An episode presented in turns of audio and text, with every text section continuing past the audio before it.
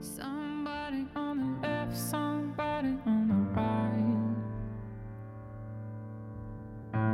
Somebody in the dark, somebody in the light. They're harder than stone, make you feel so all alone. Hello，各位小伙伴们，大家早上好，我是姚老师。今天的话呢，我们来学习来自《Friends》Season Two Episode One 当中的一句非常简单的台词：“I was trying to spare your feelings。 I know I'm not, but you are. I was trying to spare your feelings. I was trying to spare your feelings。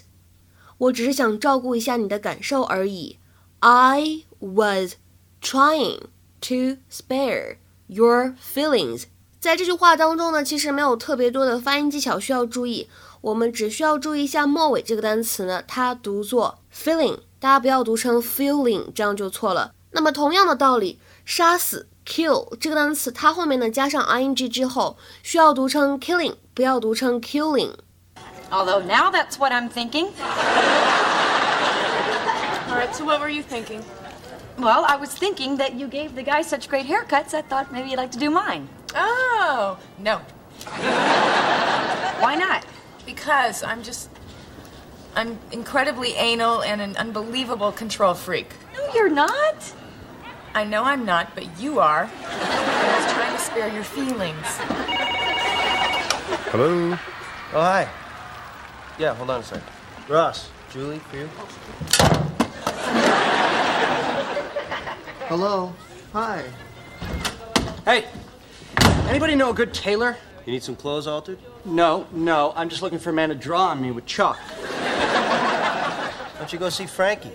My family's been going to him forever. He did my first suit when I was 15. No, wait. 16. No. Excuse me. 15. All right, when was 1990? Okay, you have to stop the Q-tip when there's resistance.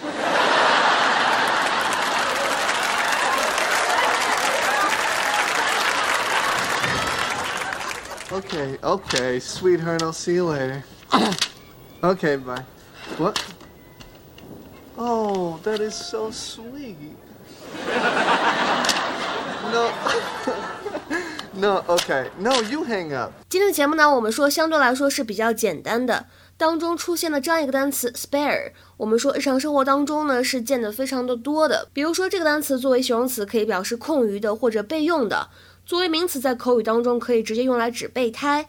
那么作为动词的话呢，可以理解成为宽恕啊或者提供这样的意思。比如说，我们来举两个在口语当中常见的使用 spare 的例子。第一个例子，I have no time to spare。I have no time to spare。我空不出来多余的时间，或者说我没有多余的时间。I have no time to spare。那么再比如说第二个例子，当我们到达机场的时候呢，还空余出来了五分钟，就是说当我们到达机场之后呢，还多了五分钟。We arrived at the airport with five minutes to spare. We arrived at the airport with five minutes to spare. 那么今天我们这个对话当中出现的 spare somebody's feelings 什么意思呢？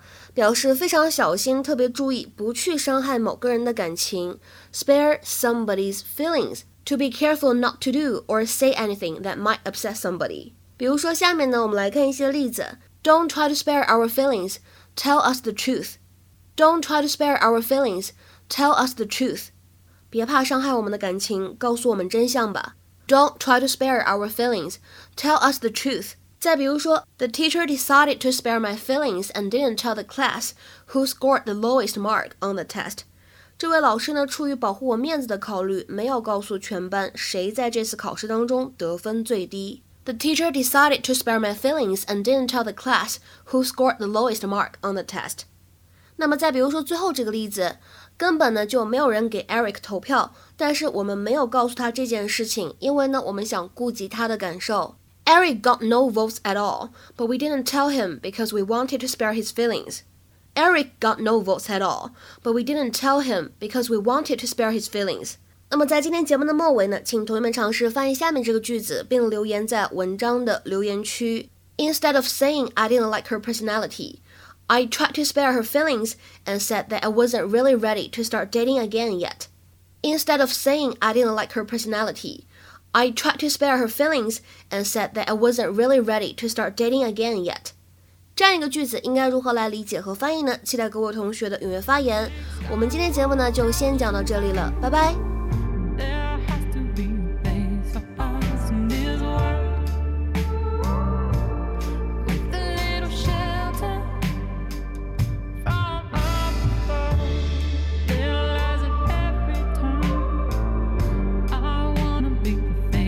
sunshine.